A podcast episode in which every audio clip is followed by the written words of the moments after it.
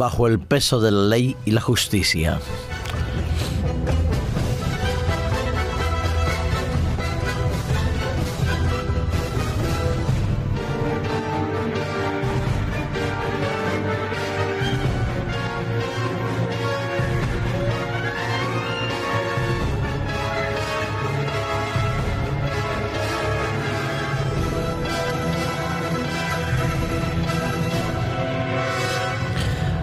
Dice la Declaración de los Derechos Humanos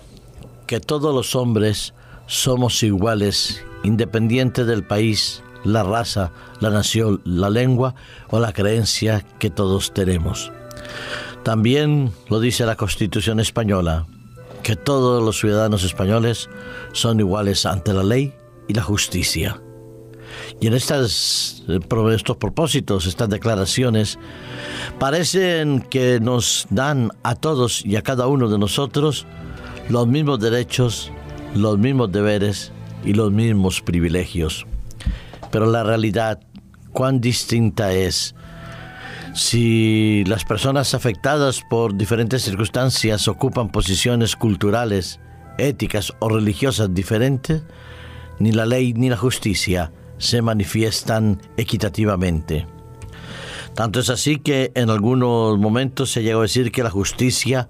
es el brazo ciego de la ley.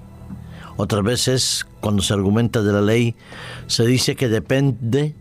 del criterio, del prisma o de la interpretación que los juristas puedan hacer de ella. Pero lo cierto es que cuando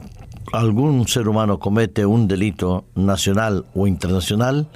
los mecanismos de justicia se deben poner en práctica y deben comenzar a hacer la acción para lo cual han sido creados.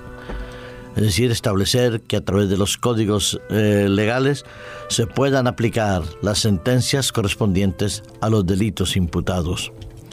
Todo proceso judicial tiene un proceso, una fase de investigación y en esa fase de investigación todos son inocentes hasta que se demuestre lo contrario. Pero cuando los procesos de investigación, esa fase que algunas veces está bajo secreto de sumario, salen a la luz, entonces se tiene que actuar y es la policía o los medios eh, adecuados en las diferentes regiones de nuestro planeta Tierra que deben actuar y tengo a mi alcance tres noticias que ya me gustaría no haber tenido que comentar ni leer en ningún momento. Una tiene que ver con la historia, y una historia que se ha aplicado de manera muy generis lo que es el concepto de justicia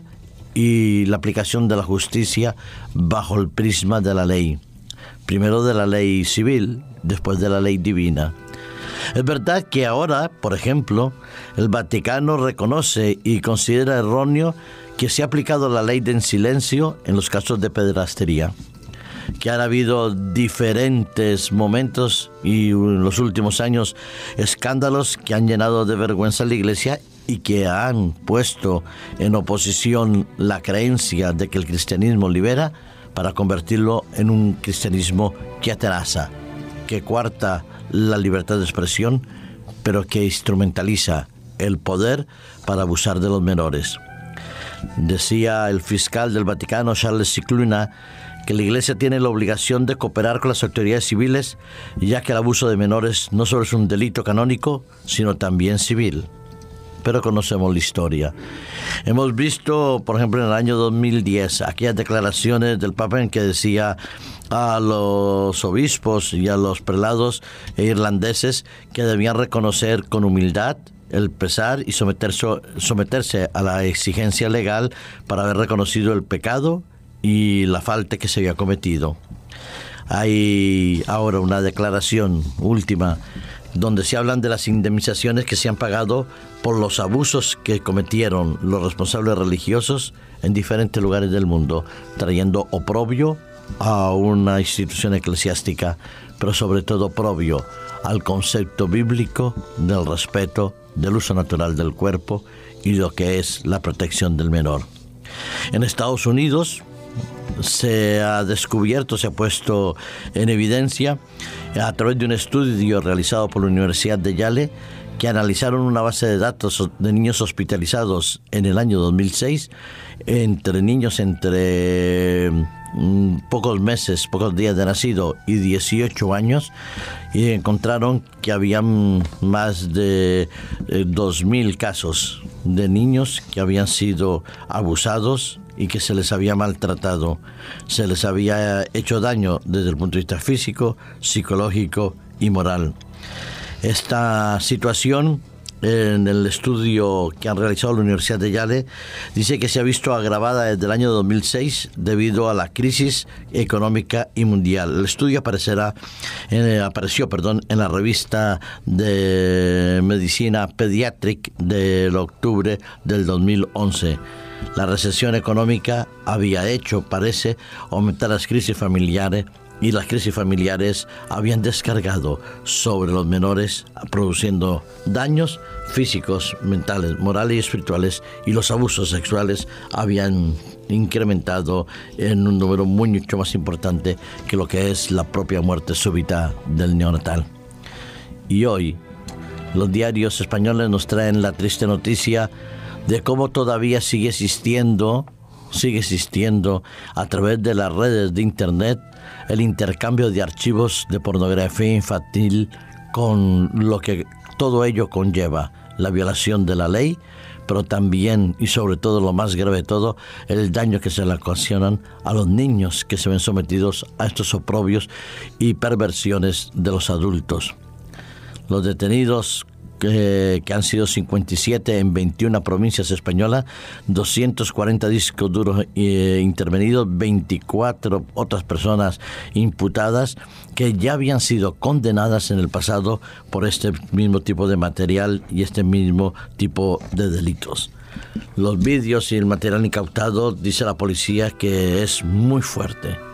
Eso demuestra la corrupción y la perversión del ser humano en muchos niveles. Afecta a muchas personas de diferentes eh, eh, niveles culturales,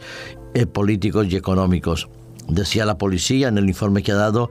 que hay personas que tienen un alto conocimiento en informático, personas de un elevado nivel intelectual, de cualificaciones muy altas desde el punto de vista sociológico. Ya parece que nos tendríamos que estar acostumbrando a este tipo de noticias y situaciones, pero no. Desde aquí, de vuestra radio, todos nosotros, todo el equipo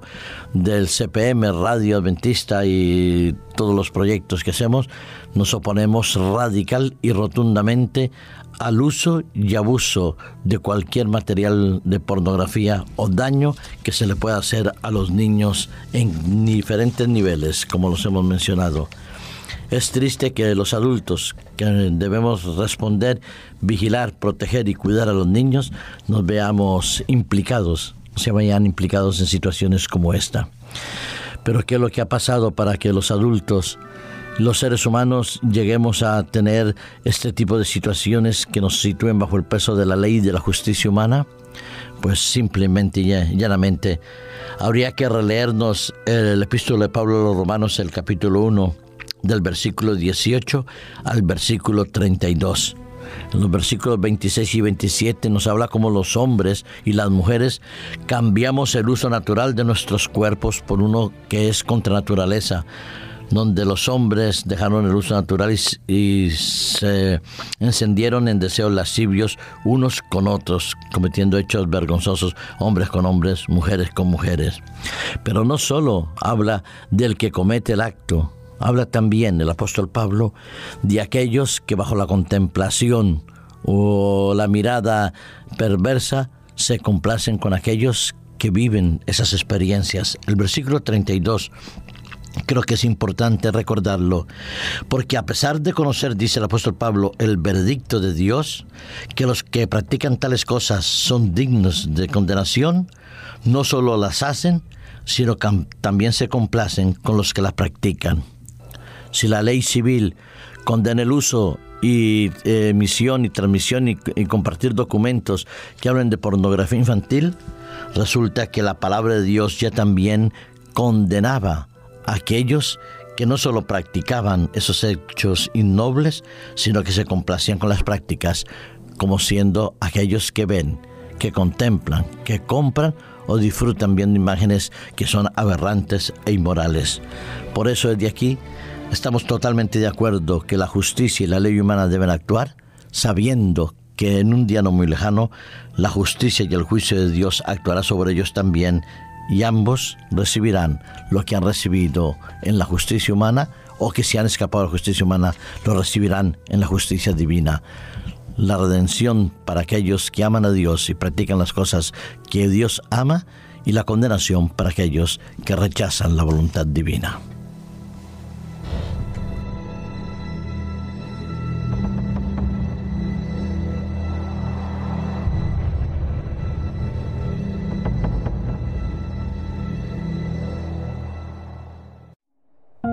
Producido por hopmedia.es